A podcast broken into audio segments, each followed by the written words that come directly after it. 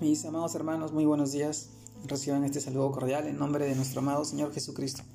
Y en esta oportunidad permítame compartirles el devocional de hoy día, el cual se titula Pagó por nuestro rescate. Y en este título de hoy reflexionamos en el pasaje que esta vez encontramos en el libro de Isaías, capítulo 43, versículos del 1 al 3, el cual nos dice, nos narra así. Ahora, dice así Jehová, creador tuyo, oh Jacob y formador tuyo, oh Israel, no temas porque yo te redimí, te puse nombre, mío eres tú. Cuando pases por las aguas, yo estaré contigo, y si por los ríos, no te anegarán. Cuando pases por el fuego, no te quemarás, ni la llama arderá en ti, porque yo Jehová Dios tuyo, el Santo de Israel, soy tu Salvador. A Egipto he dado por tu rescate, a Etiopía ya se va por ti. Isaías capítulo 43 versículos del 1 al 3. Pagó por nuestro rescate. Es el título de hoy día, mis hermanos. Y en este pasaje del libro de Isaías nosotros reflexionamos el día de hoy. Algo que sabemos y tenemos muy presente es que Dios tomó el barro de la tierra, sopló en el espíritu de vida y formó un ser humano vivo, con sentimientos, con emociones, con muchos, eh, tal vez también defectos, pero como dice Génesis 2.7, entonces Jehová Dios formó al hombre del polvo de la tierra y sopló en su nariz aliento de vida. Y fue un hombre, un ser viviente. Mis hermanos, fuimos creados a su imagen para ser amados. Sin embargo, el ser humano se rebeló y distorsionó su creación al permitir que entrara el pecado. Ese fue nuestro comienzo, nuestra caída, y fue un mal comienzo. Provenimos de un pecador rebelde que nos transmitió una naturaleza caída y que no puede ser reformada o reparada por sí sola, sino por su diseñador, por el que lo creó, por el que lo formó, el que le dio vida. Mis hermanos, hoy en día creemos que las ideologías y pensamientos de esta sociedad pueden cambiar al hombre, pero no.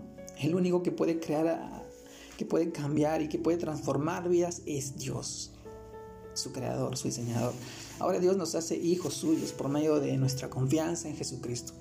Y nos da una nueva naturaleza, sí, una nueva criatura, un nuevo nacimiento. No de voluntad de carne y sangre, sino de Dios, el Espíritu de Dios. Mis hermanos, con su sacrificio en la cruz pagó el rescate por nuestras vidas. Con su muerte sepultó nuestro pecado y con su resurrección nos hizo nacer a una nueva vida. Con esta redención maravillosa, ya no debemos sentir temor, sino vivir en la libertad que Él nos ha dado a través de su sangre preciosa con la que pagó el precio. Mis hermanos, en el libro 1 Corintios capítulo 7 versículo 23 nos dice, por precio fuisteis comprados, no hagáis esclavos de los hombres. Ahora somos su pertenencia, mis hermanos, y ya no, ya no esclavos de nadie, ni mucho menos de los sentimientos o emociones que desbordan y a veces son dañinos en nuestra vida. Mis hermanos, esta palabra de Isaías también tiene una aplicación maravillosa para nosotros, ya que a veces en nuestra experiencia personal nos hemos introducido en aguas muy profundas, en las que no podemos a veces tocar fondo. Nos sentimos ahogados o a punto de morir. Tenemos la certeza de que Dios aún así nos acompaña en esas circunstancias, aunque parezca que no, que nos hundimos. Él ha prometido que los ríos no nos anegarán, interviniendo y librándonos de esa situación. Mis hermanos, Dios usó naciones como Egipto y Etiopía para tratar y disciplinar a Israel y que entendieran que solo Él podría rescatarlos. Igualmente es con nosotros. ¿Alguna vez nos hemos preguntado por qué Dios permitió que algunas personas o situaciones se nos cruzaran en nuestro camino o nos causaran problemas o daños tal vez? ¿Te has preguntado eso? Pues lo hizo para que volvieras a Él, a sus propósitos, a su voluntad y para que desarrolláramos, para que creciéramos espiritualmente. Dios utilizó esas circunstancias para librarnos de esa condición en la que estábamos, por lo que al rescatarnos nos ofreció una vida mejor, una vida nueva. Y debemos estar agradecidos. Si hoy somos lo que somos es porque el Señor ha trabajado, ha obrado, ha moldeado nuestras vidas durante todo ese periodo.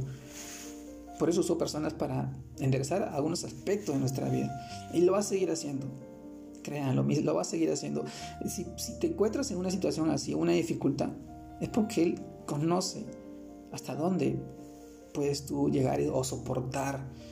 Como dice Proverbios capítulo 21, versículo 18, rescate del justo es el impío y por los rectos el prevaricador, mis hermanos. Proverbios capítulo 21, versículo 18. Mis hermanos, Él pagó por nuestros pecados, Él pagó por nuestro rescate.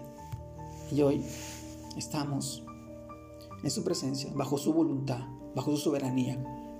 Y hoy te animo a ti a que puedas descansar en Él, a, que puedas saber que Él, aún así tú no lo puedas ver, Él está orando. Yo te animo a que no pierdas las esperanzas, sigue adelante, sigue firme, creciendo en el Señor, que eso es lo mejor para tu vida y para la vida de tu familia, de tus hijos, de tus seres queridos.